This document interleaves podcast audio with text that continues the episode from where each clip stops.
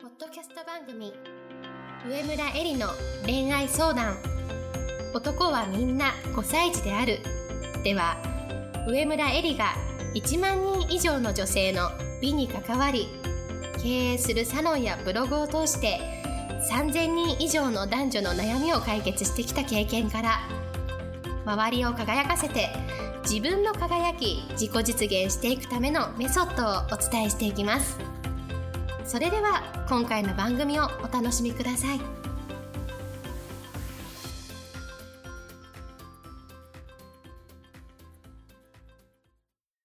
こんばんは、上村えりです。今日もポッドキャスト上村えりの恋愛相談男はみんな5歳児であるを始めたいと思います。それではいつも通りアシスタントのきみおさんから今日の質問をお願いします。はい、今日の質問は、最近お付き合いを始めた方がフリーのカメラマンです。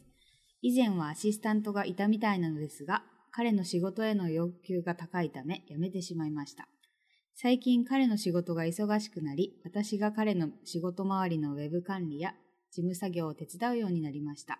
手伝うのはいいのですが、でも仕事のことで厳しく注意されたりすると、仕事について言われていると分かっていても、悲しくなってしまい、その気持ちを引きずってしまいます。彼の仕事の手伝いをしたいという気持ちもありますが、このままだと恋人としての関係にも影響がありそうです。うまくやるにはどうすればいいですか？エリさん教えてください。はい、ありがとうございます。まず、手伝うという言葉の仕事の範囲が曖昧なのが、やっぱり一番精神的に良くないのかなというふうに思うんですよ。例えば、あの、お金のやり取りがあって、仕事が発生してるとしたら、ここまでは自分の、まあ、責任で、これ以上は自分の責任じゃないみたいなのがあると思うんですけど、手伝うっていうのは、この質問者さんの行為であって、そのクオリティについて彼がとやかく言う筋合いっていうのは、まあ、基本的にはないわけだよね。でも彼だって真剣なわけですよ。フリーのカメラマンで仕事に対して真剣だからこそ、あの仕事の要求が高くなってしまうとか言いたいことがたくさん出てきてしまうっていうのはすごくよくわかるんですよね。だからこそ、私が思うにすごく現実的だけれども、この問題を解決する一つの方法は、まお給料という形できちんとお金の対価をもらうことだと思います。で、すごく意地悪な見方をすれば、彼は無料で彼女もアシスタントも手に入れたみたいなものなわけだよね。もちろん意識的にそんなつもりはないと思います。なので、今の状態っていうのは、彼の仕事が、あの、もしもっとうまくいったとき、このお互いにとって弊害になるなっていうふうに思うんですね。で、もちろん、あの、仕事を手伝っているっていうのは仕事が悪くなるつもりはなくて、仕事がうまくいくために手伝っているんだから、私はまだそこまで、あの、軌道に乗る前に、本当にうまくいってしまった時のことを今から見据えて対処を取っておくことがとてもあの大事で、後々お互いに嫌な気持ちにならなくて済む最善の方法だというふうに思います。で、なぜならね、このまま無料で質問者さんが働き続けたら、彼はやっぱりなかなか有料のアシスタントを雇おうとしないと思います。やっぱり忙しくなると人を面接したり採用したりしている時間に取られるのはすごく嫌だと思うし、誰だってそのお給料という経費が余計にかかるのは嬉しくないわけだよね。で、あともう一つは質問者さんとのコミュニケーションのやり取りの仕方が当たり前になってしまったら、あの、彼女じゃない人、他人をアシスタントにして指示を出すのは難しくなるわけですよ。でどういうことかっていうと、彼女という立場上、彼の仕事をしている面以外の部分、彼のその癖であるとか、まあ、いろいろな、えー心境、状況ということを知っているわけだから、例えば今日気分が乗ってないなとか、あの、理不尽なことを今日言うなって言っても、あ、今日は機嫌が悪い日なんだなとか、曖昧な指示でも理解してあげる力が、やっぱり普通の人よりは彼女さんの方が高くなると思うんだよね。で、も、彼がそういうコミュニケーションの仕方で仕事を進めていくことに慣れてしまったら、この彼女さんがいなくなった時に、アシスタントさんに対して指示を出すのすごく難しくなると思うんですよ。彼女の時の方がうまくいったっていうふうに思われてしまう。でもそれなら当たり前に決まってるじゃないですか。で、あともう一つは仕事がうまくいき始めたら、やっぱり今よりもっと忙しくなるし、もっと彼自身仕事のクオリティの高いものを要求されるようになってくると思うんですよ。だから今よりもっと厳しく注意を受ける機会が増えるだろうし、そうすると、本当にあの、お手伝いというレベルの片手間でできることではなくなってくると思うんですね。質問者さんが多分今働いてると思うから、その、あの、余った時間のお手伝いをしてあげてると思うんですけれども、本当に忙しくなったら、質問者さんの仕事だって手につかないぐらいのあの要求度合いになってくる可能性もあるわけだよね。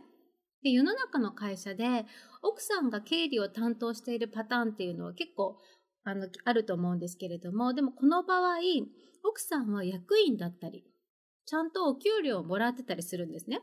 で節税の一環になっている場合が多いです。だからこういう場合とは、もう結婚してるわけだし全然あの違うわけだよねこの今のケースとは。であとはお給料のその授受がある限り立場は経営者と従業員になるわけでいくら結婚をしていてもあの夫と妻という関係ではないわけだよねお仕事の上では。だから仕事上の要求は仕事上の会話とお互いに割り切れるようになるわけだからあんなこと言われたとかそれを家庭に持ち込んだり2人のあの関係2人の時まで持ち越すことはなくなると思うんですよ。だから、あの、すごく現実的だけども、お金のやり取りがあるっていうのはやっぱすごく大事なことなんだよね。で、あの、こういうそのフリーランスとか自営業のあの彼女さんになる場合、お手伝いをするのかしないのかっていうのは、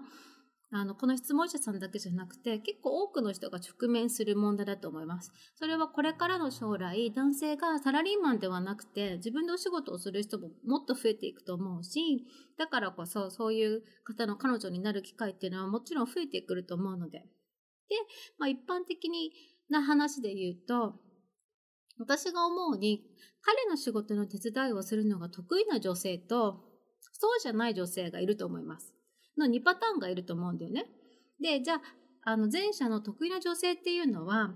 仕事においても、こうしたいっていうイメージが明確な人。すべては把握しておきたいタイプ。で、仕事は仕事と割り切って、相手からも要求されるかもしれないけれども、こっちもはっきりと要求とか意見を言える人。仕事に対して、はっきりと、こういうふうにした方がもっと良くなると思うっていうふうに、あの、客観的に市場じゃなくて客観的に言える目を持つ人こういう女性っているんだよね。だからそういうタイプの女性。あの、佐藤柏さんっていう、あの、元でで電通じゃなくて、えっと、博報堂のクリエイティブディレクターの方がいらっしゃるんだけれども、その方を奥様がマネージャーというか、あの、やってらっしゃるのね。でも私はその2人のカップルを見ててすごく思うのは、奥様は彼をすごく客観視して、あの、アートディレクターとしてのその才能っていうのをマネジメントしてると思うんですよ。それはもう夫と妻という市場を超えてやってると思うし、それは彼女の才能だと思うんですよね。だから誰でも彼がのことを好きだったらできるわけじゃないからね。たまたまそういう才能があって彼のそのマネージメントが得意でかつその人のことが好きだったっていうその2つがたまたま重なっただけであって好きだからできることでもないし彼女とか妻だからサポートしなきゃいけないってことはないと思います。でじゃあ得意じゃない女性のタイプっていうのはどういうタイプかっていうと物事っていうのはなるようになるから1から10まできっちり把握したいというよりもどちらでもいいですよ、みたいなタイプ？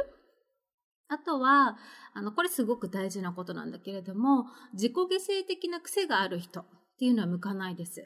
自分が我慢すれば大丈夫、うまくいくとか、ことが収まると思ってしまうタイプは、お手伝いをすればするほど自分が苦しくなって、それが恋愛関係にも影響すると思います。だから自分がどっちのタイプなのかを見極めることが大事だし、タイプが違うのにそれを努力して頑張るっていうことではないからね。さっき言ったように、もともと得意でたまたまその人の恋人になるっていうパターンが、あの、得意な女性がやればいいことで、恋人だからって手伝わなきゃいけないってことはないと思う。で、愛とはいつも言ってるけれども、相手のいいところを高め合うところで生かし合うことだから、彼の仕事の内容を知らなくても、直接お手伝いをしなくても、彼の仕事をサポートすることにはなるわけだよね。例えばお家をきれいにしていたり、いつもニコニコ機嫌よくいてあげたり、美味しいご飯を作ってあげたり、話を聞いてあげたり、いたわってあげるだけで、それが全てが彼がより良い仕事をするためのサポートになるわけですよ。で、私自身はね、全然、あの、直接手伝ったりするタイプじゃないんですよ。なんか得意じゃないタイプなのね。で、それは、あの、まあ、なぜ、なぜかなっていうふうに考えてみると、私の母が全く、あの、父の仕事を手伝わないというか、よく何やってるかよく分かってないっていうかね。